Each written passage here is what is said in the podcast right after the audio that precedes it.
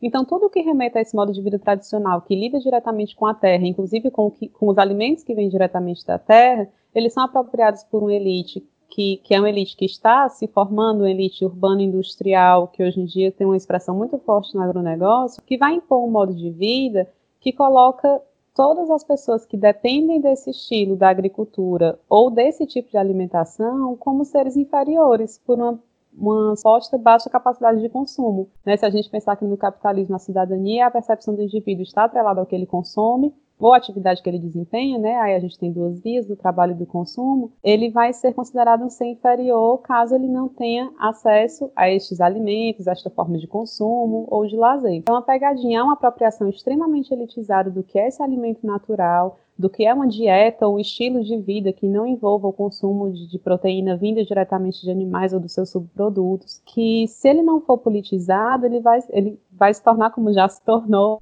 né, para alguns nichos, mais um, mais um nicho de mercado para o capitalismo, e incrementado por uma sensação de que só quem pode consumir esse alimento é quem tem muito dinheiro.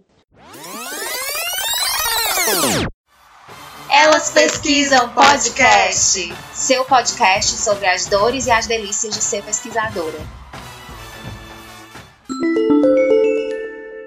De onde vem essa comida? De onde vem nossa comida? Qual a relação disso com o tema educação? Precisamos de educação alimentar. Isso não se refere a dietas restritivas ou a contar calorias e nem muito menos protocolos rebuscados à mesa, ou etiqueta para saber qual garfo é o da carne, ou qual garfo é do frango. Nem sei se existe essa diferença específica. Fui criada e formada como a maioria dos brasileiros e brasileiras, em que o arroz e feijão e a mistura, mistura sendo sempre uma proteína vinda da carne, né? Era o alimento do cotidiano. Era o que os nossos pais pensavam ser mais saudável. É onde estaria a substância. Então, se não é sobre etiqueta, se não é sobre dieta, do que trata a educação alimentar? Olá, gente. Nós estamos aqui com mais um episódio do Elas Pesquisam Podcast. Eu me chamo Helena Coelho. E eu sou a Cláudia Costa. Então, a gente está hoje no mais um episódio falando de um assunto muito interessante com uma pessoa que a gente estava querendo entrevistar faz muito tempo. Olá, Melina. É um prazer tê-la aqui conosco hoje. E aí, para começar, aquela perguntinha que a gente sempre faz para as nossas entrevistadas. Melina, quem é você no jogo do bicho? Oi, gente. Oi, Eliana. Oi, Cláudia. É um prazer imenso estar aqui com duas mulheres tão incríveis como vocês. Estou muito feliz que finalmente deu certo esse encontro. É, bom, no jogo do bicho, eu acho que eu sou uma borboleta. Eu ando passeando por aí.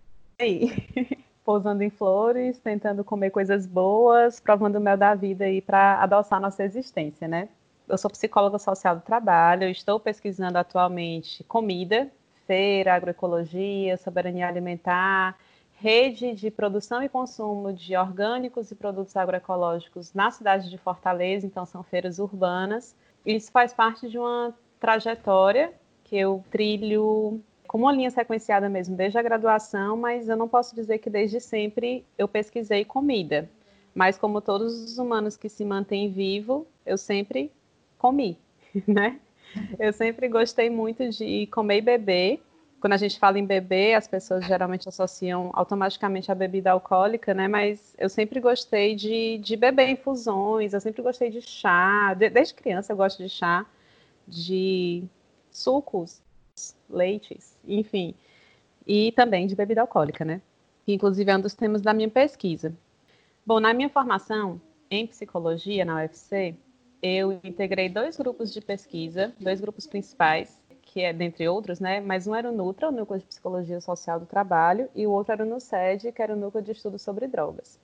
Então, eu sempre enviesei o meu olhar sobre o mundo a partir da ótica do trabalhador e das experiências dos estados alterados de consciência juntando né, as políticas de redução de danos, o trabalho como agente redutor de danos, o trabalho como uma questão cultural forte na, na cultura brasileira e as drogas também como uma questão, inclusive, de saúde pública, eu me deparei com algumas questões no que diz respeito à saúde mental e saúde mental do trabalhador com relação ao uso desregrado ou abusivo ou prejudicial de determinadas substâncias. Aqui no Brasil, a gente tem uma substância lista, que é o álcool, extremamente difundida, com uso cultural muito incentivado até. A gente tem uma indústria do, desses, dessas substâncias muito forte. E por conta disso, eu, eu enquanto estava no estágio do CAPS-AD, é, na época, não sei se vocês devem lembrar, né, que tinha uma boom do crack, da cracolândia, havia uma discussão muito forte sobre as internações compulsórias. E aí eu fui, comecei o estágio no CAPS-AD, que é o Centro de Atenção Psicossocial voltado para usuários de álcool e outras drogas, achando que eu ia encontrar somente usuários de crack. E não, eu percebi que 80 ou 90% das pessoas eram homens com problemas com uso abusivo de álcool. E aí, claro, que na questão de onde de fato a política pública acessa, né, existem questões maiores, mas me chamou muito a atenção de ser uma substância lícita que causava maiores problemas. E eu fui pesquisar um pouquinho sobre os usos culturais dessa substância. E cheguei em um momento, terreiro de Umbanda, que era uma religião até então por mim desconhecida, né? Eu venho de uma família toda cristã católica, com muitos traços do catolicismo popular mesmo, dessa coisa mística própria do, nosso sertão, encantado, mas que eu cresci entendendo que macumba era uma coisa feia, era errado, era do mal e tal. E aí tive a oportunidade de conhecer um terreiro, fui com alguns amigos, fui fazer um trabalho, não um trabalho de macumba, mas um trabalho acadêmico, na disciplina de Psicologia Social 2, e me chamou muita atenção, como eu já pesquisava o álcool, o tanto que as entidades, os sujeitos, para mim era confuso ainda na época quem era que era pessoa, quem era que era espírito, quem era que era participante da casa, quem era que era visita, mas a impressão que eu tinha era que todo mundo bebia, e isso me chamou muita atenção.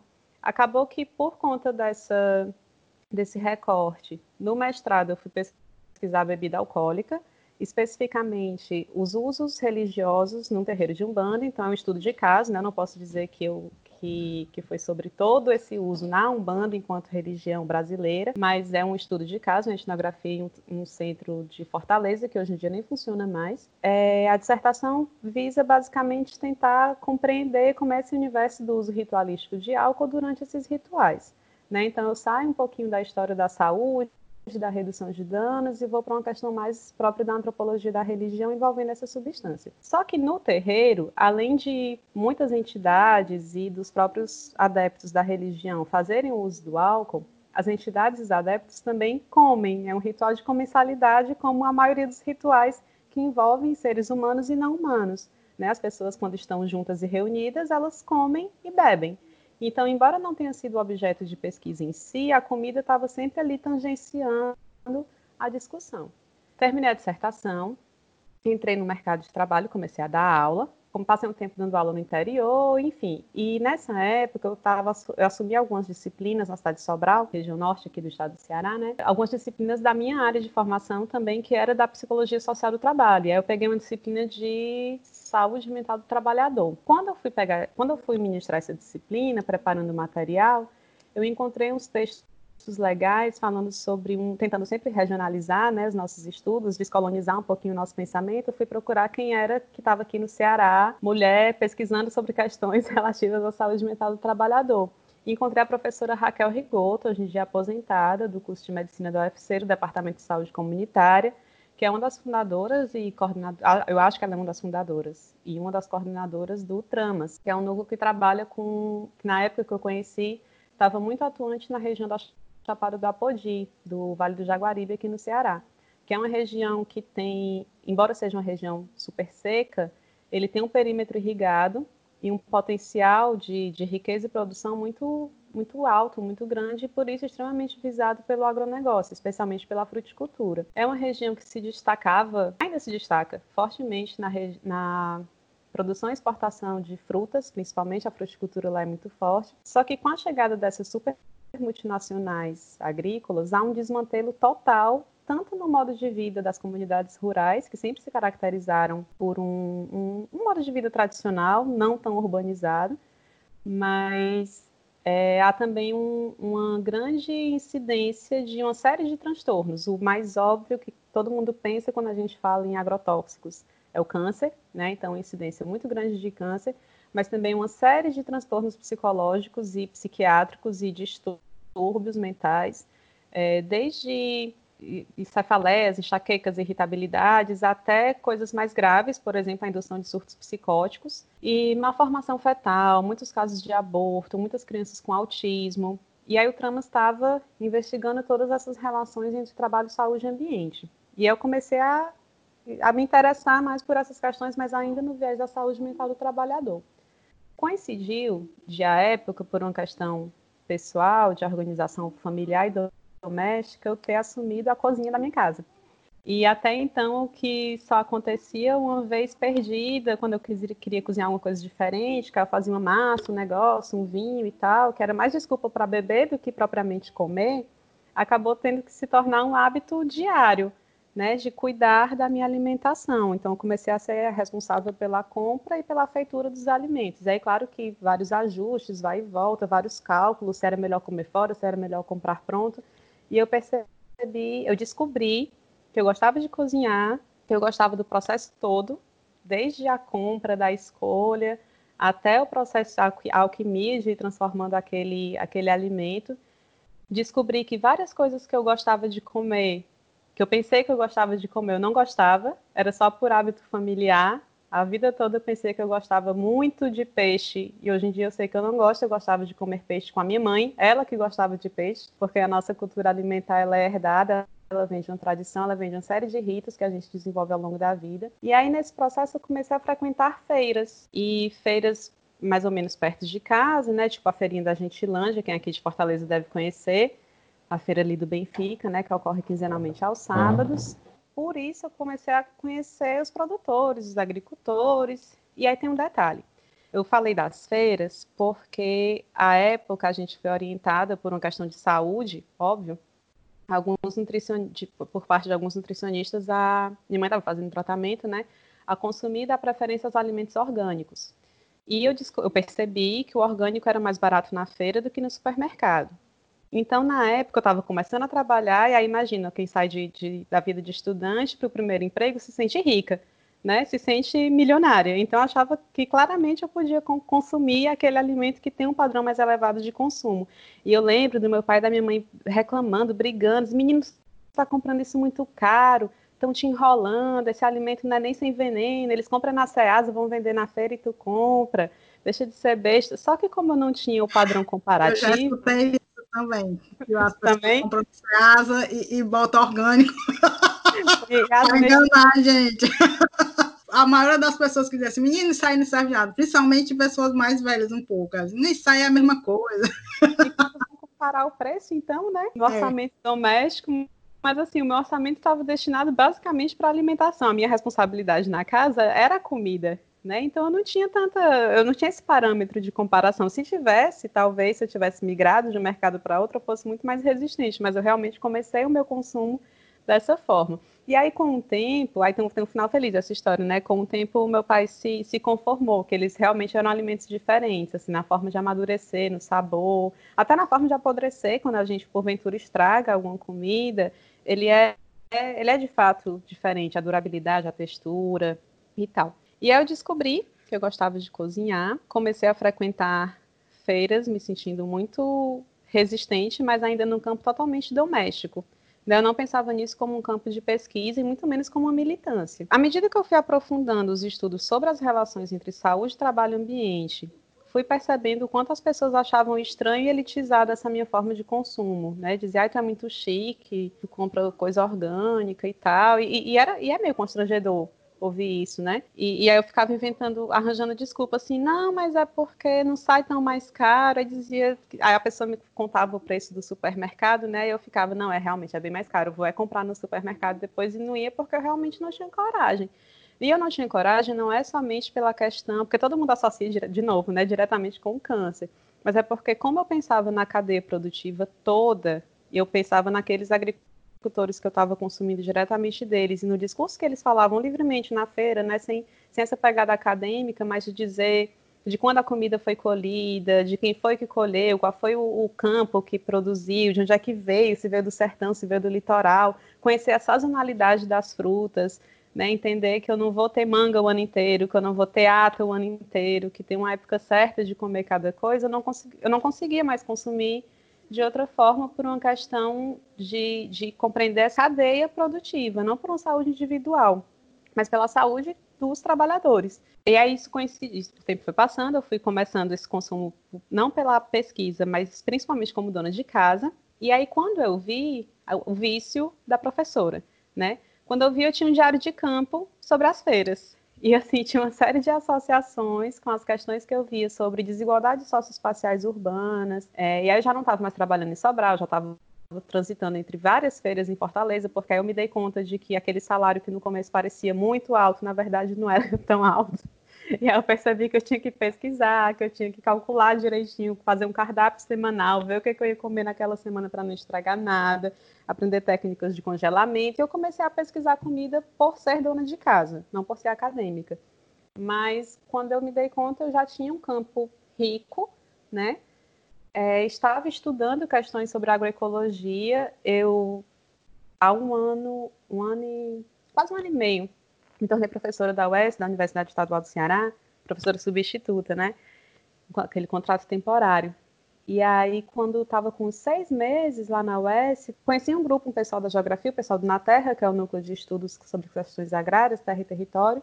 E por conta, via na Terra, conheci um professor da História, né, no projeto interdisciplinar, e quando eu vi, eu estava me metendo com eles para ir para um campo, num assentamento lá na Chapada da Podia, e disse, não, isso aqui não sou mais só eu né? Não é só mais a minha cozinha. Eu estou fazendo uma pesquisa e tinha um material legal, comecei a produzir, escrever alguns trabalhos, participar dos eventos de agroecologia e de repente criei uma página no Instagram que chama Vem de onde essa comida, para falar um pouquinho sobre todas essas questões que envolvem a nossa escolha, que é uma escolha ético-política sobre o que vai no nosso prato, sobre o que a gente come e as possibilidades das nossas refeições mudarem o mundo, né? Eu me senti, tive um incômodo muito grande no começo de falar de agroecologia por não ser agricultora e, e, ser urbana, né? Não é só que eu não seja agricultora, é que eu sou urbana, sou menina de apartamento, morei a vida toda em prédio. Embora meus pais tenham origem no interior, sempre tenha sido muito acostumada a ter uma alimentação mais natural, assim, sempre comi muito mato, mas não, eu não me sentia à vontade, assim, não, aquela história do lugar de fala, né? Disse, não, será que eu posso falar sobre isso? E aí eu construí essa história que eu contei para vocês, essa narrativa organizada ou, ou uma tentativa de uma narrativa organizada para justificar de onde é que eu falo da agroecologia, né? Como dona de casa e é como pesquisadora de um circuito de feira que envolve desde a produção até a cadeia de consumo e os impactos que isso tem numa saúde que, numa escala maior, se a gente quiser dar uma esticadinha na baladeira, é uma escala de saúde global mesmo, porque a, nossa, a produção da nossa comida ela não visa somente a produção tradicional do agronegócio, ela não visa somente abastecer os mercados locais, mas ela visa um largo produção, inclusive voltado para a exportação, que é um dos maiores problemas políticos que a gente tem no Brasil e com certeza é o maior problema ambiental. Melina, a tua fala dá gatilho para um monte de coisa, né? Como você, e aí a, o teu percurso é, de, de aproximação com, com essa educação alimentar, lembra muito o meu com a aproximação, né? Que é o que eu chamo é de educar para a alimentação. Eu entendo como uma educação do meu corpo, do meu paladar, né? Uma reeducação, inclusive cultural, né? Dos hábitos de como consumir. E aí, essa região que você fala, lá do Jaguaribe, eu conheço muito bem porque eu fui professora de uma faculdade particular ali no, no na região do Jaguaribe por um tempo e os alunos, é, eu sou do serviço social, mas é, dei aula de metodologia em alguns cursos da, da área da saúde. E os alunos me chegavam exatamente alguns inclusive com pesquisas, né, querendo pesquisar esse impacto do agronegócio na vida das comunidades ali do Vale do Jaguaribe, que estava afetando para além da questão econômica, né, que afetava a própria saúde, a própria a vida e o viver daquelas pessoas. Quando chega ali todo o agronegócio muda tudo, a incidência de câncer aumentou demais ali naquela região, né? E, e interessante que são alguns tipos de cânceres específicos específicos e muito letais. Tem, eu lembro de um aluno da um aluno meu da farmácia que chegou para mim com essas informações e tal. Mas aí trazendo para essa vivência, né, de uma menina que vira dona de casa na cidade, começa a prestar atenção nessa nos fatores da agroecologia e tal. É interessante na tua fala que é algo que aconteceu e acontece demais comigo, né? Que as pessoas chegam e dizem: "Ah, porque tu não come isso porque tu é chique", né? Tu só uhum. come coisa e tal. As pessoas enfeitam que a nossa alimentação de base, que eu diria que é a, base da nossa cultura alimentar, que são as frutas, os legumes, que é aquela coisa que, que quando você chega nas casas no interior, é o que tem. Sim. Aqui vira, aqui vira coisa de gente chique, né? E aí, como é que tu interpreta, como é que tu percebe isso dentro de, de uma dinâmica, né, de transformação cultural que paira mesmo nessa dicotomia? A gente tem a briga econômica das grandes empresas produtoras de comida que colocam os preços muito altos de, em alimentos extremamente processados e com vários agrotóxicos e tal. Mas quando a gente parte para a alimentação feita da a, a, o alimento produzido da forma mais artesanal possível, aqui na cidade as pessoas veem como coisa de gente chique. Como é que tu entende essa dicotomia e essa essa coisa absurda, porque para mim é meio absurdo isso. Sim. Eu queria só complementar a pergunta, fazer aqui, né? A Vera, a Vera no Roda Viva. Já o Silvio Almeida de pergunta. É, que é, é, exatamente isso, que é uma ideia que, inclusive, tem na, na, assim, eu lembrando um pouco da minha infância, como uma pessoa é, criada no Jardim Guanabara, a gente tem noção de comida boa, não é a comida que a gente chama de panela que a comida chique, é, que a comida boa, vamos dizer assim, era do shopping. Aí eu tenho a impressão que há uma captura realmente elitista da comida orgânica. Mas a gente também não pode entrar nessa cilada, que é a cilada que, que o capitalismo quer, né? Era só isso, só para complementar, que a ideia de comer no shopping é uma ideia que a classe trabalhadora entende que é a comida mais chique e, ao mesmo tempo, acaba que barateia essa comida, que seria o processado, e acaba virando o jogo, porque agora o chique, entre aspas, é o orgânico, que é uma cilada, na verdade, isso, né? Sim, são, são questões complexas, mas assim, eu, aí eu vou colocar mesmo como eu percebo, tá? E aí vou citar uma, uma vivência ou outra, uma experiência ou outra para ilustrar melhor a minha fala. Eu, eu que tenho essa, que venho dessa família que tem uma, uma herança sertaneja, eu, a merenda da minha casa sempre foi batata doce, macaxeira, né, coisas que vêm da terra. A gente, até um dia desses, até um dia desses mesmo, coisa de, de cinco ou oito anos, a gente não comprava itens como ovos, porque vinha do interior, a gente não comprava limão, a gente não comprava goiaba, chegava a época de manga, a gente recebia de balde, balde, bacias, literalmente a gente não tinha onde colocar a manga, e aí tinha aquele ritual de distribuir as frutas da estação para as pessoas. E isso foi uma das coisas que, que assim, era, era outro motivo de chacota do meu pai olhar para mim e dizer assim, tu está comprando limão? Assim, limão não é mercadoria, limão é uma coisa que a gente tem no quintal. E eu digo, sim, se eu não comprar, tu vai arrumar limão de onde? Tu vai quando lá no interior, ah, não sei quando é que eu vou, porque depois que minha avó morreu, realmente as idas ficaram mais espaçadas e esses itens foram rareando de chegar na minha casa, né, por um, uma evasão do campo, que é um dos problemas que a gente tem para manter a nossa produção agrícola familiar. E, enfim, por uma série de questões, né, de, de transformações desse modelo urbanizado que a gente vive. E aí eu entrei nessa também, de achar que a comida boa era do shopping, que quando chegava final de semana ou, ou, ou, algum dia especial, alguma data comemorativa, a gente tem que encomendar uma comida de fora, é uma comida processada, é uma comida quando chega uma rede nova de fast food. Eu lembro quando inaugurou Habib's em Fortaleza e da alegria que era de, de comprar esfirra, na época era bem barato, não sei quantos centavos, mas realmente era, era bem barato. E tudo isso faz parte de uma forma de consumo que uma classe média, uma classe popular, entende como um consumo, entende como um lazer, inclusive, né? Da alimentação como, como um lazer. A gente sai muito para consumir, a gente não tem uma, uma cultura também no, no campo do lazer de frequentar espaços abertos e gratuitos simplesmente para conversar.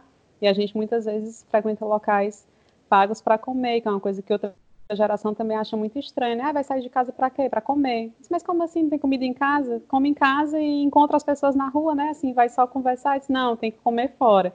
E esse comer fora são comidas que a gente não tem em casa ou temos em casa, mas são mais elaboradas, digamos assim, portanto mais caras. E aí teve um movimento, inclusive um movimento fitness, digamos assim, né, que retoma certos alimentos, por exemplo, a batata doce, que sempre fez parte de uma dieta popular, e coloca em mil variações para a galera de academia, porque tem um baixo índice glicêmico, e isso passa a fazer parte do nosso repertório. Né? Até pouco tempo ninguém falava em baixo índice glicêmico, o que, que é isso? Essa reviravolta, assim, esse twist, eu acredito que ele tem a ver com a própria história da agricultura no Brasil porque a gente se urbaniza, né? A gente, se, a gente passa de ser um país totalmente, ou quase totalmente, agrícola e rural, para ser um país urbanizado e industrializado a partir da década de 60, 70.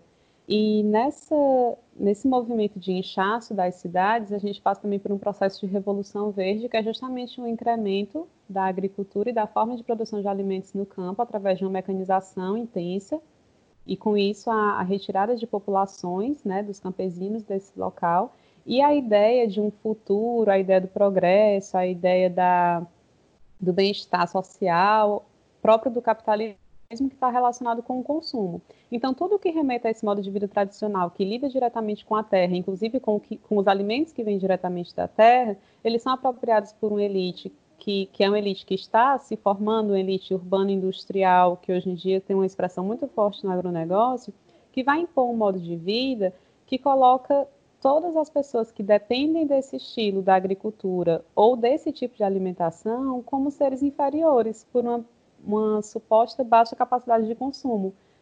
Né? Se a gente pensar que no capitalismo a cidadania, a percepção do indivíduo está atrelada ao que ele consome ou a atividade que ele desempenha, né? aí a gente tem duas vias, do trabalho e do consumo, ele vai ser considerado um ser inferior caso ele não tenha acesso a estes alimentos, a esta forma de consumo ou de lazer.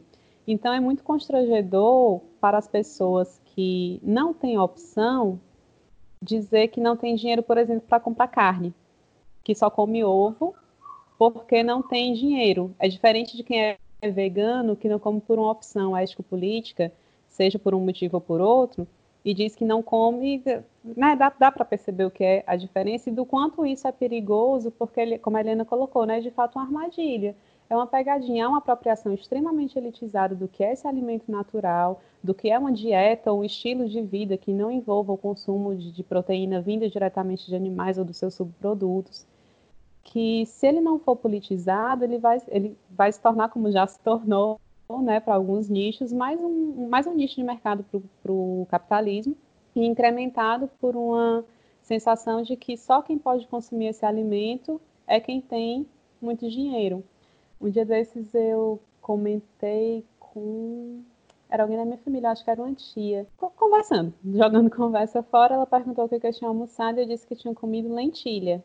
E ela disse: Ai, tu é muito chique, mulher, tu come lentilha. Eu acho que eu nunca comi lentilha na minha vida.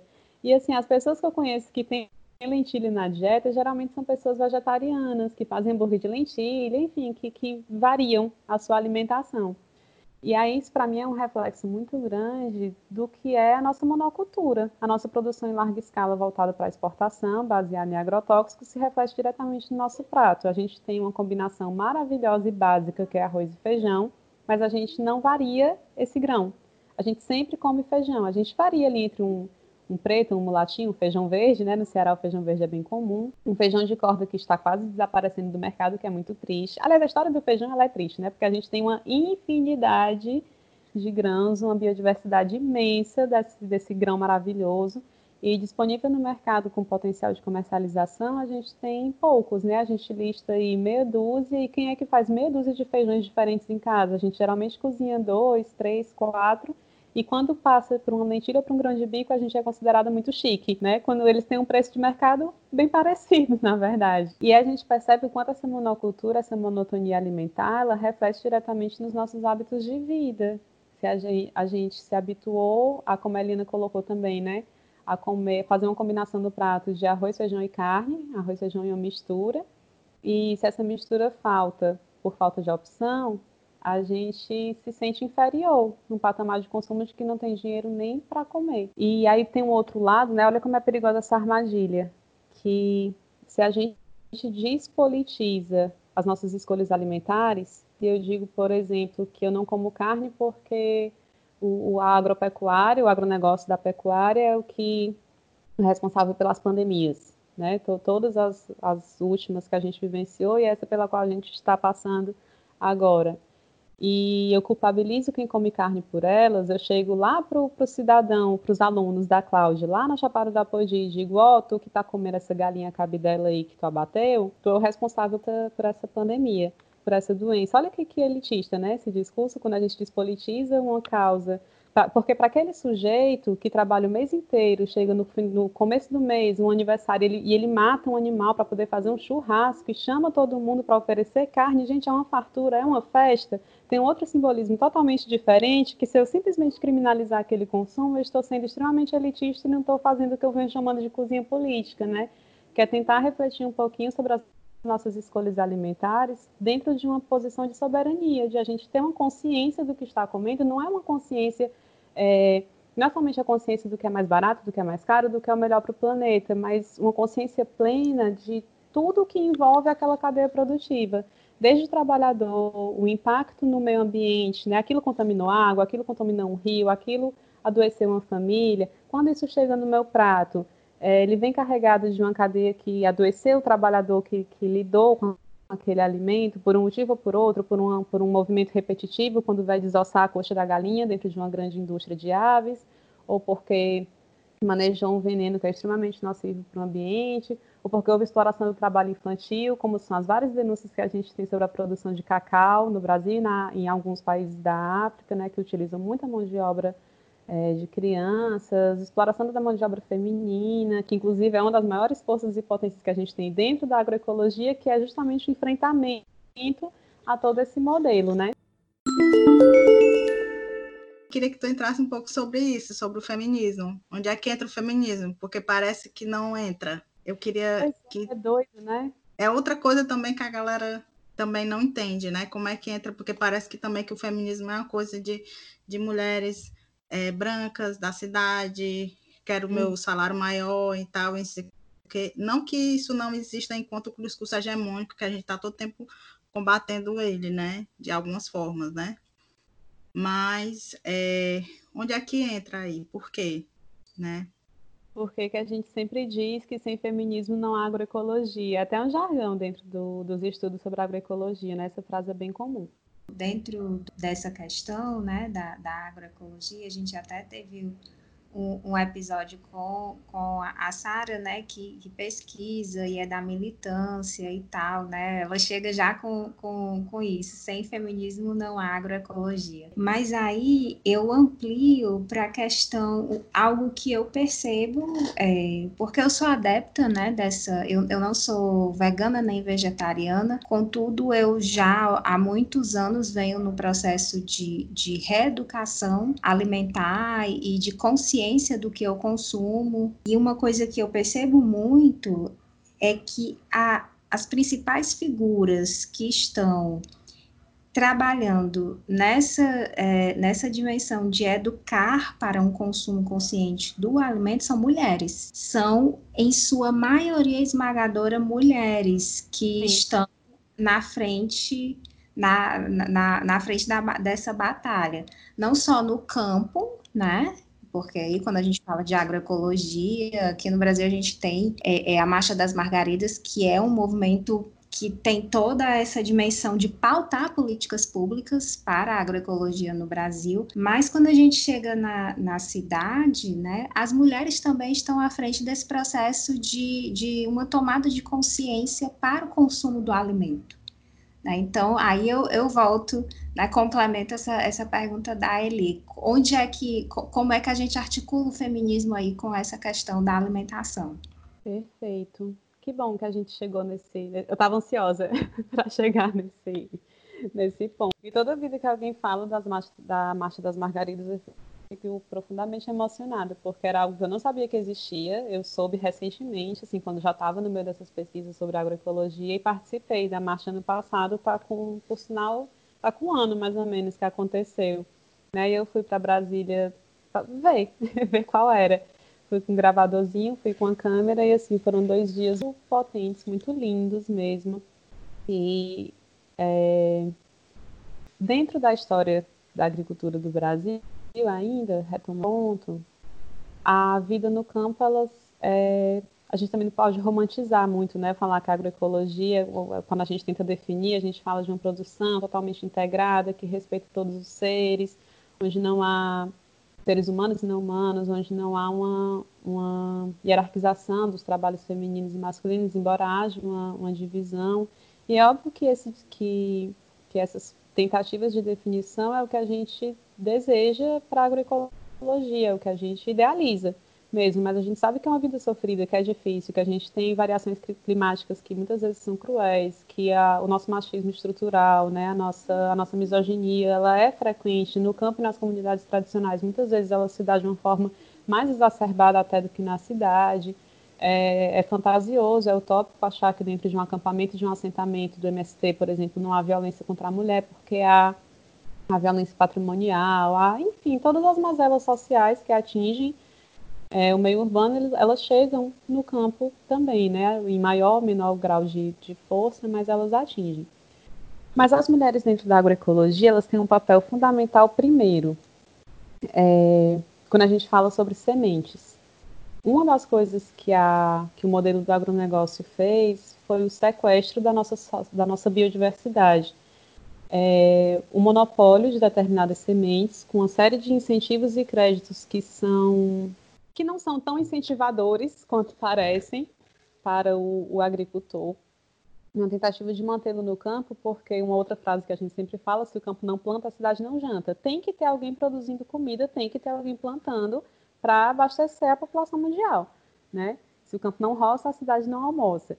Com a intensa mecanização do campo e essa, essa, esse delírio de uma vida de sucesso ser um modelo industrial e pautado no consumo, esse campo se esvazia. Em algum momento precisam ter políticas públicas que incentivem pessoas a continuarem nesse ambiente. Uma das formas de organização dessa política pública é justamente o governo se organizar junto com as grandes empresas da, das monoculturas exportadoras de grãos e criarem sementes transgênicas supostamente mais resistentes a pragas, que não são, é mentira, porque justamente por conta dessa monocultura é preciso, que é um ambiente totalmente artificial, elas acabam demandando cada vez mais defensivos, como eles chamam, né, que são os venenos, os agrotóxicos.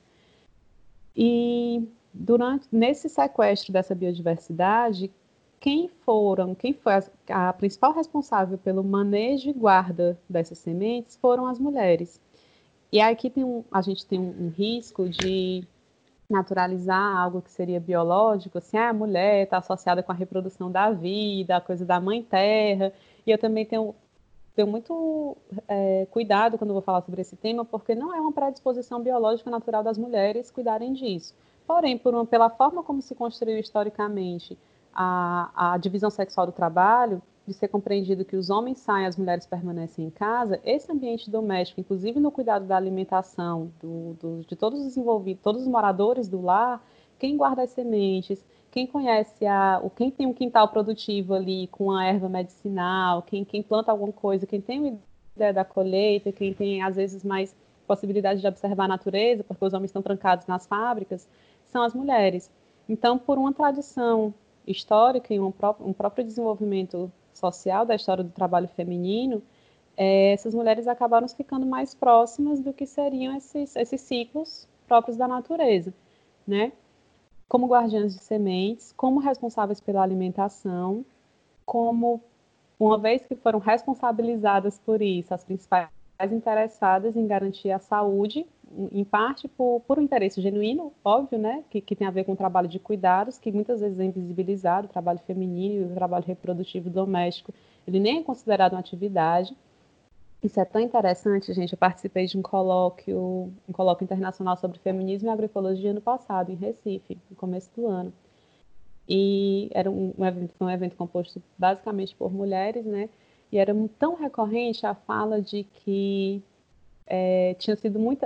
Para as mulheres que estavam lá, que, que tinham seus companheiros, tinham suas famílias, do quanto era difícil compreenderem o que, que elas estavam fazendo. Assim, se você nem trabalha na agricultura, mulheres que foram agricultoras a vida inteira, mas o trabalho doméstico reprodutivo feminino é tão invisibilizado que elas são vistas sempre como ajudantes dos maridos, fazem exatamente o mesmo serviço, desempenham exatamente a mesma atividade, quando há uma divisão sexual do trabalho, olha que, olha que louco, né? Há uma divisão sexual do trabalho, e a depender de como essa divisão se articula em cada região, vai ser considerado um trabalho leve ou pesado no campo, de acordo com quem o desempenha. Por exemplo, em tal cidade, em tal região, é, as mulheres acordam cedo e vão tirar leite da vaca. Isso é considerado um trabalho leve. Em outra região, os homens acordam cedo e vão tirar leite da vaca. Nessa região, tirar leite da vaca é considerado um trabalho pesado. Então, o que vai, o que vai dizer o que é um trabalho leve e um trabalho pesado dentro da agricultura, o que é o principal e o que é o auxiliar, é quem o desempenha, não é a atividade em si, do tanto que essas mulheres são invisibilizadas na sua atividade. Só que quando começa um movimento de muito denunciado pelas mudanças climáticas, enfim, por toda essa catástrofe ambiental que a gente vive, engendrada principalmente pelo capitalismo, né? Quem, a quem se recorre para ver formas mais saudáveis de alimentação, alimentação natural, quem é que guarda os saberes tradicionais, ancestrais, quem é que tem semente que não seja transgênica, quem é que tem semente crioula, quem é que tem variedade de feijão, são as mulheres. E aí o, o, o resgate dos saberes dessas pessoas que foram invisibilizadas, ignoradas e até ridicularizadas em muitos momentos da história e da vida, ele passa a ser fundamental na luta pela constituição da agroecologia. Tanto é que as principais referências, é, organizações, instituições que a gente tem que falam sobre agroecologia, né, que é a ANA, a Articulação Nacional, a ABA, que é a Associação Brasileira, o ASA também, que é a Associação do, do Semiárido, eles são tocados e tem muitos eventos envolvendo o trabalho das mulheres nesse resgate dessa forma de produção que seria mais natural, que seria uma forma mais respeitosa com todos os seres que, que envolvem a produção de alimentos. Né? Eu estou falando todos os seres porque não é só a terra e a semente, a gente precisa de flor, a gente precisa de abelha, a gente precisa de vento, de sol, de chuva, a gente precisa de uma interação entre todos os seres do, do ambiente para que haja esse alimento produzido de uma forma saudável. E essa saúde ela só vai chegar no prato se todo o, o a cadeia produtiva desse alimento estiver de fato saudável. Né? Se a água estiver contaminada, se tiver uma criança com fome, se tiver uma mulher sofrendo violência doméstica, esse alimento não vai estar saudável de forma alguma. E as mulheres elas têm um destaque muito grande nessa luta, inclusive na força, é, quem luta por alimentação saudável são essas mulheres por serem as principais responsáveis. Né? A Marcha das Margaridas é uma das maiores expressões disso. Também a, a tentativa de manter uma forma de vida o mais é, mais natural possível, muitas vezes por uma privação de recursos, né? Quem é que, quando não tem dinheiro para comprar um remédio na farmácia que é considerado um remédio bom, conhece mais ou menos quais são as ervas curativas, né? São as mulheres. E é tão interessante porque tem uma estratégia incrível também que, que se torna uma, uma, uma frente de resistência que são os quintais produtivos. Né? Não precisa estar no campo, não precisa. Tem muitos quintais produtivos na cidade também né? Algumas mulheres que têm essa, essa história. Em Fortaleza isso é muito comum. A nossa cidade foi formada a partir do êxodo rural, né? Então essas mulheres chegam na cidade, mas não perdem alguns hábitos de ter uma pequena horta, de ter ali um, um canteirinho que vai fornecer um tempero que seja, né? Tem ali um cheiro verde plantado, tem uma couve, tem um pé de alface, né, Cláudia? E aí é, e esses quintais produtivos, eles muitas vezes nem são encarados como uma forma, eles nem são percebidos como uma entrada na economia. E tem um instrumento maravilhoso que foi desenvolvido por uma dessas instituições que eu citei, que são as cadernetas agroecológicas, que vão justamente dar visibilidade ao mercado que essas mulheres movimentam a partir dessa sua produção doméstica. Né? É uma caderneta mesmo, um caderninho, é um instrumento simples, mas que, que é complexo a, a sua, o seu preenchimento, porque ele é um preenchimento diário, que não sei se vocês conhecem as cadernetas, não sei se eu estou chovendo no molhado, Pois é, a caderneta ela vai dar conta de tudo que entra, tudo que sai, tudo que, que, que, é, que é troca. E se a gente fosse monetarizar isso, a gente vê o quanto essas mulheres possuem uma rede econômica forte e articulada sem nem se darem conta, porque o trabalho delas sempre foi invisibilizado. Então, a luta pela popularização da agroecologia e de que essa alimentação saudável chegue ao máximo de pessoas possíveis, ela, possível, ela é uma luta essencialmente feminista, né? É encabeçada por mulheres e em contraposição, se a gente for fazer aqui uma costura mais acadêmica, ela se contrapõe a uma lógica que é a lógica do, da racionalidade ocidental capitalista branco masculina, né? É, é, é a completa oposição da forma de produção de vida, de conhecimento, de episteme, é uma outra forma de, de elaboração de conhecimento sobre o mundo que com, se contrapõe a, totalmente a toda essa lógica, essa lógica que é excludente, essa lógica que é a lógica da reprodução do capital, é a lógica da reprodução do cuidado. E não tem, acho que tem poucas formas tão boas de se cuidar de alguém como através da alimentação. Né? Então, ela é realmente uma política de resistência. A forma como a gente monta o nosso prato e de quem a gente consome, ela é, para mim, é pura militância. Né? E aí, só para fechar esse raciocínio, que eu sei que a gente já está avançando aí uns minutinhos, é, eu percebi uma coisa que me chama muita atenção ainda, é um, é um dado de pesquisa que eu não sei como tratar, né? que a gente sabe da importância dessas mulheres da, dentro da, da, agricultura, dentro da agroecologia, que elas produzem, mas elas nem sempre comercializam. A maioria dos meus interlocutores nas feiras são feirantes homens. Eles sempre. E, e assim, são ótimos. Nossa, é um campo maravilhoso. Mas eu compro, quem chega para comercialização são os homens. Aqui em Fortaleza não é tão comum, mas nos interiores existem algumas feiras, inclusive lá na, na Chapada, Cláudia, lá na, nas Mulheres do Apodi, tem um, assentamento, um acampamento lá, né, Zé Maria do Tomé, tem uma feira de mulheres da Chapada que é encabeçada só por mulheres, tem uma rede, acho que é Mãos que Tecem, se eu não me engano o nome, e, e ela vem dentro dessa luta, assim, de tentar dar visibilidade a esse trabalho feminino, mas acaba que, que é uma reprodução também, né, assim, ah, Dentro do campo, a gente sabe que todas as mulheres produzem, a gente tenta dividir aqui o trabalho de uma forma mais ou menos igualitária. Existem trabalhos de educação no campo que falam, inclusive, sobre a importância da divisão dos trabalhos domésticos entre homens e mulheres, mas quando chega na hora do trabalho externo, a hora da rua, a hora de lidar com pessoas, muitas vezes são os homens, né? Lidar com dinheiro, né? Sim. Tem isso. Lidar com dinheiro. Então, uma coisa que eu acho tão bonita nas feiras que quando a gente compra alguma coisa, chega na barraca, compra um produto e às vezes a gente fala diretamente com o agricultor, às vezes é um, um atravessador que, que, coletou as coisas da região e trouxe de outros colegas. E eu sempre pergunto, né? Isso é do teu sítio? Isso vem de onde e tal? E aí a pessoa comenta, diz, diz o que, que, que vai, se for um produto já minimamente processado, né? Uma geleia, uma compota, um doce. Mas quando são as mulheres que estão na feira, na barraca, tem uma coisa que eu acho linda, que eu digo assim, e esse doce? Ela diz, eu que fiz. E esse biscoito? Eu que fiz.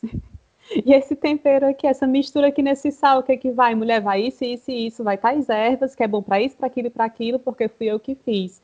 Essa coisa do eu que fiz, ela não está ali só comercializando. É, é, o puro trabalho, seria o trabalho ontológico, né? No sentido mais marxista mesmo que a gente coloca. Seria a, a, a você dominar totalmente a sua cadeia produtiva, desde, a produ desde o plantio, toda a produção, processamento, beneficiamento e a troca, a troca inclusive financeira. Então, a tentativa de encurtar essas cadeias, né, de aproximar produtor e consumidor, é uma das, é uma das estratégias que eu considero mais potentes dentro do que eu, desse movimento aí que eu estou chamando de cozinha política. A gente diminui os atravessadores, fortalecer o mercado local e, sempre que possível, as mulheres. Óbvio, né? É, primeiro que essa questão da, das mulheres à frente, né, da, de, pela luta por uma agricultura sustentável, saudável, familiar, ela traz, ela não, não é nem resquícios, ela traz elementos fortíssimos de resistência ao sistema capitalista, porque o que são as cadernetas agroecológicas, né? É uma outra lógica de, de consumir, de produzir. Hoje a gente vive dentro da academia, qual a alternativa para o capitalismo? Meu amor, venha para o feminismo agroecológico que você vai ter aqui uma. Nós temos um balaio de opções, de, de coisas que não são só, não estão só no campo do pensar, são coisas que existem já há muito tempo e são práticas comuns no campo, são práticas comuns na, na, na própria produção, inclusive na, nos quintais produtivos na cidade. Eu tenho um quintal produtivo. eu tenho feijão de corda no meu quintal, tenho babosa, capim santo, tem cebolinha, tem tudo. Arrasou. Então, é, em que a gente consome o feijão, acho que na próxima já já tá cheinha ali a garrafa e daqui a pouco a gente já vai poder comer do nosso feijão. E, e não tem bicho, não tem praga, não tem nada. E, e é produzido da, da maneira mais artesanal possível, né? Jogou ali umas sementes e brotou. Então, são, são resistências que a gente vai criando no nosso dia a dia, né? E que às vezes a gente não percebe que, que não é somente é, a alimentação alimentação pela alimentação, mas é um, uma alimentação que é todo um processo de resistência a esse sistema que está posto aí, que muda inclusive a, a forma como a gente cuida do nosso corpo, porque eu acho que o alimentar é cuidar do corpo, é muito mais do que só ingerir alguma coisa. É um cuidado, é autocuidado. O pessoal fala de autocuidado, skincare, não. Autocuidado é você cuidar daquilo que é mais precioso, que é o seu corpo, é a sua vida. Eu chego no ponto que eu queria te perguntar, que é essa essa tua movimentação nas redes sociais, mais especificamente no Instagram, sobre essa questão de mostrar de onde vem essa comida, o que é essa comida, né? Fala um pouco sobre essa tua militância digital, de como é que você constrói e é, você já, já falou um pouquinho de como foi o teu caminho para chegar até aqui, mas por que que você resolve ir para as redes sociais com essa militância, o ativismo, como queira chamar, de construção de uma perspectiva de educação para a alimentação? Porque eu, eu percebo teu Instagram assim, né? É todo um processo educacional de mostrar o que é o alimento e, e, e, e o que é essa cultura alimentar, né? Eu fico muito feliz de ser percebido dessa forma, porque quando eu criei a página, eu não pensava em algo de assim sobre educação. O que foi, como foi que eu fui parar no Instagram?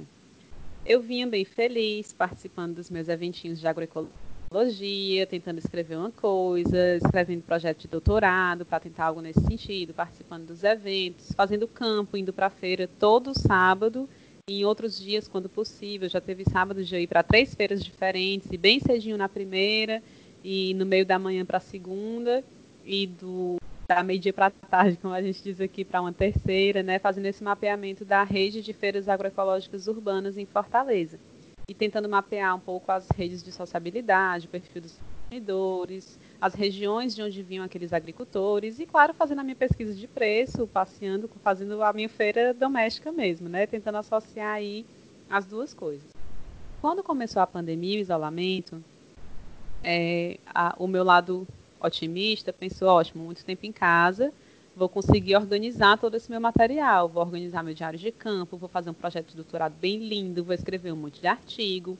E aí o meu lado desesperado e, e militante e, e, com medo do fim do mundo e com raiva do Bolsonaro, só pensava em ver desgraça no, no, no, nas redes sociais, né? Ficava recebendo e vendo dicas de como desinfectar o que chegava em casa, com medo do meu pai que é idoso pegar, pensando na, na vida toda, preocupada já com o carnaval de 2021, se não ia ter, que eu já estava com saudade do carnaval e super desconcentrada, não conseguia estudar, não conseguia render e vi que era totalmente fantasioso tentar fazer todos os lindos planos, né, colocar todas as minhas leituras em dia, tal qual eu tinha pensado. No meio desse movimento, algumas pessoas próximas e algumas outras não tão próximas vinham me perguntar pelo Instagram pelo WhatsApp onde era que eu estava comprando comida, porque um dos desesperos que a gente teve no começo do processo de isolamento era o que é considerado serviço essencial, como é que vai o supermercado, quem é que vai fazer entrega, a taxa de entrega é cara, e o supermercado lotado, e os produtos faltando. E uma alternativa para isso, olha a importância da cadeia curta, é justamente a gente comprar direto de quem produz. Se a gente não depender de algo que venha rodando por estrada, que no lockdown vai ser impactado diretamente, se a gente tem acesso a quem produz aquele alimento, ao agricultor que o tira da terra e leva para nossa casa, a gente vai ter um alimento mais fresco. Todo mundo enlouqueceu para ter imunidade muito alta e botou na cabeça que o orgânico permite isso quase como num passo de mágica, né? Como se a construção da imunidade não fosse um processo que envolve vários hábitos de vida, inclusive uma alimentação o mais saudável e natural possível. E muita gente veio me perguntar quem era que entregava, onde era que eu comprava aqueles meus alimentos. E é assim, teve uma semana que eu me vi muitas horas, muitas horas mesmo, não estou exagerando, conversando no WhatsApp com pessoas e, e, assim, tentando fazer um trabalho cuidadoso, já que eu tinha esse material, eram dados que eu tinha de dizer, ó, oh, se tu quiser fruta, é melhor tu pedir de não sei quem. Mas só se tu não tiver pressa, porque ele só tem vaga para daqui a 10 dias. Se tu quiser mais verdura, o melhor preço é aqui. Se tu quiser isso e aquilo. E eu fiz isso com muita gente. E eu disse, rapaz, eu não vou conseguir escrever o meu projeto. Eu não vou conseguir ler tudo o que eu quero. Mas eu tenho um material bacana e eu posso tentar otimizar o meu tempo para ver se eu largo um pouquinho do celular, que eu não conseguia deixar ninguém sem resposta, né? E vou criar uma página para falar sobre as feiras. Vou postar sobre cada feira, o que que tem em cada uma, quem são essas pessoas. Eram contatos que eu já tinha, poucos. Aliás, eu acho que nenhuma das primeiras feiras que eu postei foram foram produtores novos, gente que eu nunca tinha comprado ou conversado. E aí comecei a fazer esse mapeamento para quando algum amigo me perguntasse, e onde é que tu compra? Eu mandar o link da página, olha aqui, olha aqui onde é que tem. E eu descobri que primeiro isso não adianta, porque as pessoas não leem né? Tá tudo lá e elas vêm falar comigo no privado, dizendo, Ei, onde é que tem tal coisa? Eu mando o link do post, ela repete a pergunta, mas onde é que tem tal coisa, né? É engraçado isso. E aí eu, eu, me descobri muito blogueira de comida. E quando eu criei a página, eu criei pensando assim, vou fazer, vou divulgar essas feiras, vou divulgar os agricultores, porque isso também é uma forma, entendi como uma forma de popularizar a agroecologia, né, no sentido de difundir a informação. Resolvi criar a página achando que só ia seguir quem perguntasse, os meus amigos mais próximos, e aí de repente eu vi muita gente que eu não conhecia seguindo. E eu disse, eita, vou aproveitar esse espaço para falar um pouquinho sobre de onde é que vem os nossos alimentos. O nome da página, na verdade, verdade, eu queria cozinha política, não tinha, já tinha um perfil no Instagram. E eu coloquei vem de onde essa comida para ser um trocadilho que eu acho que ele só existe na minha cabeça, porque a ideia é que é de onde vem, mas onde é que vende, né? Como é que eu consigo, onde é que eu compro uma comida de verdade. É, tentar falar um pouquinho. Eu achava que era outra coisa. Eu achava que era de tipo assim, você sabe. Mas é isso também. As duas coisas já que não tinha cozinha política, eu coloquei o vem de onde essa comida, né? Tô achando um movimento maravilhoso, porque era uma coisa que eu fazia muito no meu dia a dia, assim, quando alguém perguntava qualquer coisa, eu desempestava falar sobre feira, sobre produto, às vezes de ligar para as pessoas e dizer, olha, não sabem, tal feira chegou um pimentão com uma cor diferente, e tá na época do feijão feijão tal. Postava no meu Instagram pessoal, eu sempre postava as coisas que eu cozinhava no domingo, eu cozinhava para a semana toda, né? Para chegar no meio da semana não ter que depender de, de, de, de, comer na rua, porque é uma coisa que eu não gosto tanto, a não ser que seja por escolha, né? É muito ruim você precisar fazer uma refeição, estar com fome, estar no meio da rua e não ter a menor segurança de saber de onde é que veio, tem algum trabalhador doente no meio daquela sua refeição. Eu acho isso extremamente desconfortável. E aí criei a página primeiro para fazer esse mapeamento assim como uma tentativa de, uma, de um auxílio e divulgação dos produtores que estavam fazendo entrega, porque vários começaram a fazer entrega durante a pandemia, não faziam antes e passaram a fazer durante o período de isolamento, porque as feiras estavam suspensas, seguem suspensas, né, se eu não me engano, e alguns que já faziam entrega mas tinham pessoas buscando por eles e não chegavam, simplesmente, né? Eu tentei fazer esse, esse intermédio, primeiramente somente com as feiras, feiras e feirantes e produtores, porque aí tem algumas feiras que somente alguns expositores estão entregando. E depois eu percebi que eu podia aproveitar que estava chegando uma galera e falar sobre outros, outros aspectos, então, determinados produtos, alimentos, cultura alimentar, as punks, as plantas alimentícias não convencionais que estão disponíveis na nossa região, um pouquinho da importância né, de, do, do que a gente está chamando aqui do processo de educação ou, ou reeducação alimentar, de a gente entender o ato de comer como um ato político que comemos do mundo, que é possível começar uma revolução no nosso prato, que não é, não é fantasioso, não é um exagero dizer que o que a gente precisa para tentar conter as questões ambientais que envolvem saúde e ambiente é de uma reforma agrária popular, é de redistribuição de terra, é de combate ao capitalismo, porque essas questões elas são questões que são eminentemente políticas, não é uma questão puramente de dieta, né, como Marina começou falando, não é uma dieta, não é algo fitness, não é algo somente por um, um, respeito ao meio ambiente, né, coisa de ah, proteger os animais, proteger as árvores, a gente precisa de um rio limpo, é muito maior que isso, a gente precisa de dignidade para as pessoas, a gente precisa que as pessoas tenham acesso a um alimento que seja de fato nutritivo. A gente precisa que as pessoas possam fazer no mínimo três refeições por dia, que vai garantir a saúde não somente a reprodução para ela continuar vendendo a sua força de trabalho e entupindo das substâncias que as mesmas empresas que produzem os agrotóxicos produzem a medicação para curar das mazelas que elas colocam.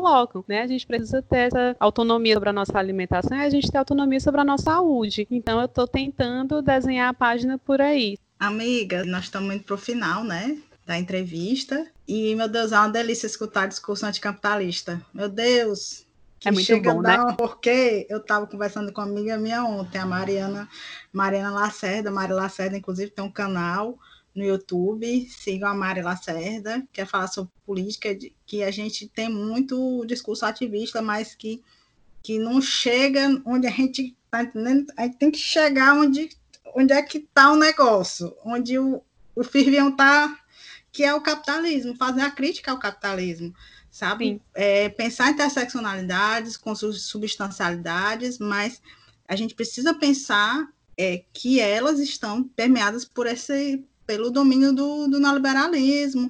Então, se a gente não dizer o, dizer o nome, né, dar nome aos bois, a gente fica só rodando, rodando e não, não, não entende como é que o patriarcado funciona, como o racismo estrutural funciona, como é que o machismo estrutural funciona, como é que a homofobia funciona funciona porque dá lucro. Funciona porque coloca as pessoas em posição de subjugar. Quando eu escuto, tô falando, eu, por isso que eu fiz assim um coração, as pessoas não vão ver, né? Mas eu fiz um coração, tipo aquele do K-pop, do K-pop, porque eu fico, eu adoro esse discurso, porque é o que eu, eu, eu pessoalmente acredito que eu ainda não consigo me livrar dos produtos processados, porque a gente não tocou nesse assunto, mas eu não sei é, é, minha mãe a vida toda trabalhou e passou o dia fora e o pai meu pai era ausente. Então não tinha como ela não oferecer processado para gente. Não tinha como.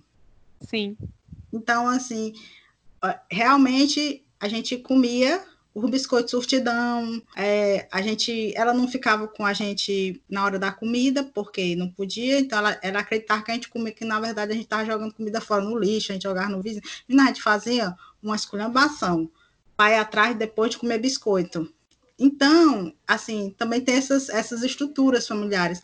Não, não é que eu estou dizendo que as mulheres têm que voltar para casa, para o ambiente doméstico. Na verdade, é para que tenha uma divisão com as pessoas que estão na casa, no ambiente doméstico, seja em relações hetero, homoafetivas, poliamor, o que seja, as pessoas que têm o afeto, que estão morando dentro da casa, precisam dividir as tarefas e, e é só assim, todo mundo dividindo a tarefa, e, e, é que se consegue fazer com que as pessoas tenham, façam essa revolução na comida, né? Porque também eu já vi é uma pessoa que eu fiquei chocada, né? Que, que tipo assim, que queria ficar, virar vegana e botar a mãe dela para fazer dois pratos. Aí eu, eu fiquei logo assim, eu digo, ô amiga, né? tipo, se tu vai virar vegana e tua mãe não cozinha isso, vamos para a cozinha, tipo assim, fazer né? dois. né? Assim, não tem. Se for fazer uma coisa que a revolução é isso mesmo. Que você vai cozinhando, sua mãe vai vendo, ah, eu vou fazer também contigo e tal, e acaba mudando, né? Em vez de fazer com que a mãe faça dois tipos de prato, porque, o, porque é como você falou, é, é, é o discurso despolitizado. É o discurso uhum. despolitizado. Ah, eu vou, eu vou porque para ficar fitness. Ah, eu vou porque, né, eu sempre digo, a pessoa que está no frigorífico está tá no processo de alienação também. Uhum. Não é só o, ai, tá de, cara, é, é, é, é, um processo cruel com os animais. Mas a gente também tem que ver ali aquele pessoalzinho que está que tá sendo, tá cortando. Por que, que ele não sente nada? Por que, que ele não está entendendo? Por que, que ele naturaliza tudo aquilo? Então, eu acho que que eu acho massa a tua página e a, o ativismo por causa disso, né? E que é a conexão com, né? Porque eu sou anticapitalista, né? Vamos. Somos. Assim, a última, a última é indicação de páginas. Indicação de páginas, referências bibliográficas e tal. De páginas, tem algumas páginas que eu me inspiro, que eu já conhecia antes de criar. Tem a Comida Saudável para Todos, da Juliana, que é bem boa. Tem uma que eu conheci agora na pandemia, que é a Manele Pereira, que ela é mixologista, ela pesquisa cultura brasileira através de drinks, e eu acho maravilhoso colocar dentro dos rituais de comensalidade comida e bebida, porque eu inclusive comecei pela bebida, né? E parece que quando a gente fala sobre bebida não é um tema sério. Comida as pessoas levam um pouquinho mais a sério, bebida parece que não, como se não fizesse parte dos nossos rituais de comer é o ato de beber também, né? Alcoólicos ou não alcoólicos, tanto faz. Tem a página do Matos de Comer, que fala sobre punks, muito legal. Tem o Shepa Ativismo, tem a Favela Orgânica, que é um projeto maravilhoso de levar comida de verdade, algumas vezes vegana, para as comunidades periféricas. Inclusive, eles fizeram uma coisa linda agora na, durante a pandemia, que é colocar receitas pelos muros. Então, os muros estão todos coloridos, pintados com receitas, com os utensílios, tipo uma receita de, de liquidificador, e aí tem um liquidificador, parede de cima a baixo, todos os ingredientes que vão lá dentro, coisa maravilhosa. E eu acho que a, a luta pela agroecologia, principalmente no ambiente urbano, é justamente esse: é popularizar, é, tanto de tornar conhecido para as pessoas o movimento e como popularizar para tornar acessível. E que dentro de, e que tem várias formas de consumir. Pode ter um, um, temperinho ah mas eu não tenho espaço mas você pode ter um temperinho ali uma cebolinha alguma coisa pequenininha dentro né na sua varandinha no lugar que você estende roupa você pode ter um pezinho de alecrim um pezinho de manjericão é, se o orgânico for muito caro, ou se você vive num deserto alimentar, que você não tem acesso a comidas frescas, você pode, em vez de comprar na grande rede de supermercado, comprar da feira do bairro, porque felizmente a feira ainda é um espaço de socialização presente nas nossas cidades. Claro que a gente está num período atípico de, de, isolamento, que a maioria das feiras estão proibidas, o que não significa que elas não estejam acontecendo, mas elas estão proibidas, né? É, que, que, que diminui essa cadeia. Você pode tentar é, descascar mais e desembalar menos, né? Que é um, um, outro jargão aí também que a gente fala, mas tentar lembrar sempre que e, e, não e principalmente não sentir culpa quando você não consegue fazer isso, né? Porque isso também a Helena trouxe uma coisa importante, né? O outro lado, assim, quando a gente responsabiliza as mulheres e coloca o papel feminino em destaque, a gente também culpabiliza, né? E é aquela mãe que não consegue. E a gente trabalha com o que é possível, a gente faz o que o que pode é um movimento que, ele, que, que é uma, desconstrução que não vai se dar do dia para a noite. O paladar ele é moldado ao longo de uma vida, um paladar moldado à base de, de ultraprocessado, com tempero de quinó, a gente vai demorar a sentir o gosto do alho da cebola na comida.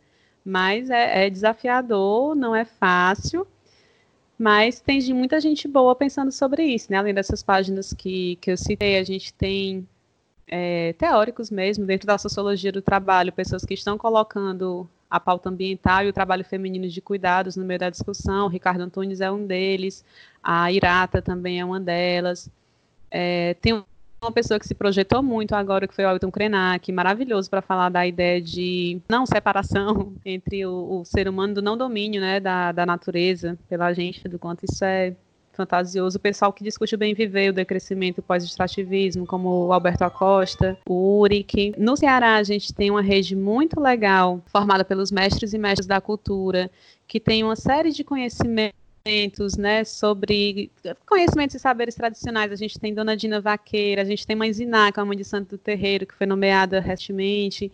A gente tem até uma Tremembé, que inclusive lançou um livro na Bienal do ano passado a gente tem muita gente boa que não necessariamente são acadêmicos, mas que trazem essa discussão. A gente tem a Raquel Rigoto, que eu já falei, tem a Primavese, importantíssima, referência centenária, perdemos recentemente, acho que foi, não lembro se já foi esse ano, acho que foi esse ano já que a Primavese nos deixou, né? A gente tem a Cacique Pequena, a gente tem a Dona Odete, o próprio pessoal do MST, os livros da expressão popular, as escolas do campo, as escolas agrícolas. A gente tem a professora Maria Salete na Federal Rural do Pernambuco. E fora, a gente tem os feirantes, a gente tem os agricultores, a gente tem rezadeiras, benzedores, mateiros, os povos da floresta, das águas, das matas, dos campos, a, população ribeirinha. A Cláudia comentou, né, em algum momento, que esses saberes eles estão postos. Na verdade, eles são a forma tradicional e popular que estão colocadas desde sempre. A gente que se distanciou deles. O que a gente precisa é de humildade e tentativa de reaproximação para popularizar e retomar essas práticas que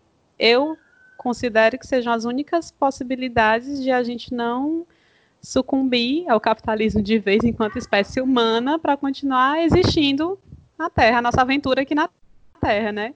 Se não for desse jeito, a gente está fadado à extinção e vai ser extinção, uma extinção dolorosa, né? Vai ser com calor, vai ser com sede, não vai dar bom não se a gente continuar nessa, nessa tentativa de desenvolvimento que a gente veio trilhando. Melina, muito obrigada pela tua participação, assim, conversa maravilhosa, até porque eu amo falar sobre isso, né? Assim, me, me contemplou do começo ao fim e a gente te agradece demais pela disponibilidade, né? Por poder estar tá compartilhando um pouquinho com a gente, né? Desse teu percurso, trilhar na pesquisa né? É, que, que foi não, não foi algo assim linear, mas caminhos muito bacanas e, e que se complementam demais. Então a gente te agradece demais e a gente fica com mais um Elas Pesquisam por aqui.